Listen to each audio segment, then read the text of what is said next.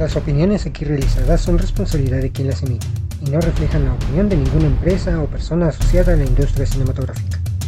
Los temas aquí presentados son para entretenimiento e información. Los derechos sobre las obras comentadas son propiedad de sus respectivos autores.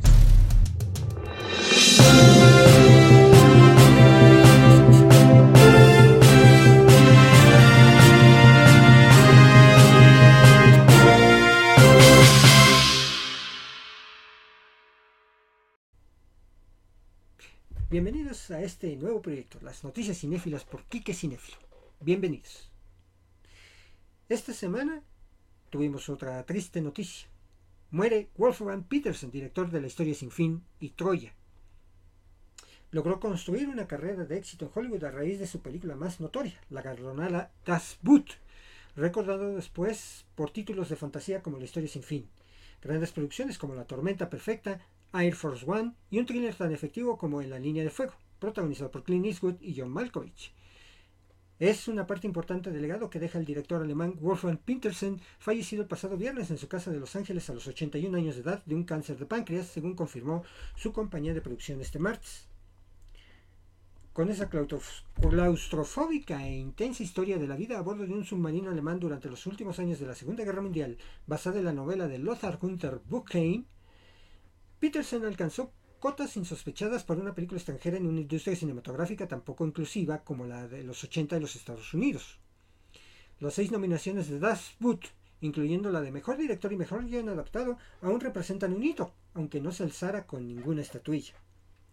Llegó a ser en su momento la película más cara del cine alemán, con 18.5 millones de dólares, convertidos a la postre en una inversión redonda tanto para la cinta como para la carrera del realizador de Emden logró el rédito suficiente para hacer realidad su sueño de adaptar al cine otra novela de su compatriota, Michael Enden, La historia sin fin, de 1984, en donde Peterson dio muestras de su versatilidad y dejó huella con un título que, pese a las críticas iniciales, acabó convirtiéndose en un clásico popular. La historia giraba en torno a Bastian, metido de lleno en un libro prestado por un viejo librero que acababa, del que acababa siendo parte siguiendo los pasos de Atreyu, un guerrero empeñado en acabar con el gran vacío que dejaba la nada a su paso. La mayor parte del rodaje se llevó a cabo en un estudio de Múnich, pero también recurrieron a Vancouver y a una playa de Almería para algunas de las escenas exteriores. Pese a su indudable conexión con el público infantil, Peterson se centró después en largometrajes para adultos, haciendo su debut en Hollywood con Enemigo Mío, una muy buena película, de 1985. La recepción no fue ni mucho menos la esperada y estuvo seis años sin dirigir cinta alguna. Y hasta 1993 se encontró su primer trabajo importante, En la línea de fuego, una historia sobre un agente del servicio secreto interpretado por Clint Eastwood que el alemán resolvió con brillantez. Comenzaría entonces para él una racha de filmes comerciales sin más cometido que entretener que la financiaron durante años en Hollywood. Tanto Estallido de 1995 como Air Force One de 1997, La Tormenta Perfecta de 2000 dejaron buenos resultados en taquilla y le dieron la posibilidad de trabajar con grandes nombres como Harrison Ford, George Clooney o Dustin Hoffman. Con Brad Pitt rodaría posteriormente Troya, basada en el clásico de Homero, La, Iliada. Después fracasaría con el, con, la, con el remake de la película Poseidón de 1972 lo que comenzó por marcar su salida del cine. Su último trabajo en Estados Unidos, antes de despedirse en Alemania, fue Cuatro contra el Blanco de 2016. Petersen nació el 14 de marzo de 1951 en una, pequeña localidad de Hannover y falleció en brazos de la mujer con la que estuvo casado durante 50 años, María Antoniette. Descanse en paz, Wolfgang Petersen. Y disculpen a mis perritos, pero paso el de las tortillas. Y hablando de cosas chuscas y de noticias que no te puedes creer en el mundo del cine, dicen y se preguntan, ¿habrá un crossover de Jurassic World y Rápidos y Furiosos? A pesar del inmenso éxito de la franquicia de Jurassic World, esta ha llegado a su fin, al menos por ahora. Dominio, la última entrega de la saga, se, se ha convertido en todo un éxito al igual que sus antecesoras. Por ello resulta extraño que Universal deje morir una de las historias más taquilleras. Hasta el momento no se sabe si los dinosaurios regresarán con otra trilogía, pero sí hay una idea, bastante alocada por cierto, sobre su futuro, mezclarlos con los autos tuneados de Vin Diesel y su familia. ¿Ustedes pagarían por ver un crossover de Jurassic World y Rápidos y Furiosos? Yo sinceramente no. La extravagante idea se dio a conocer hace pocos años. Rápidos y Furiosos y Jurassic World son dos de las marcas más exitosas de Universal, por lo que combinados podrían ser un verdadero suceso en taquilla. Por el lanzamiento en formatos físicos de Jurassic World Dominion, el director Colin Trevorrow fue cuestionado sobre si sería posible ver a los dinosaurios persiguiendo a Toreto o destrozando los vehículos de Michelle Rodríguez, y esto respondió. Por supuesto, que no estoy interesado. Creo que soy el creador más serio que existe de las películas de Jurassic Park. Creo que si uno entrara a mirarlos, a los dinosaurios, mirarlos únicamente en lugar de con seriedad, no sería un lugar correcto a donde ir. Esa idea es tan nueva. No está permitido. Cuando yo era niño, no podías hacerlo cuando jugabas con los juguetes. Los aplastas.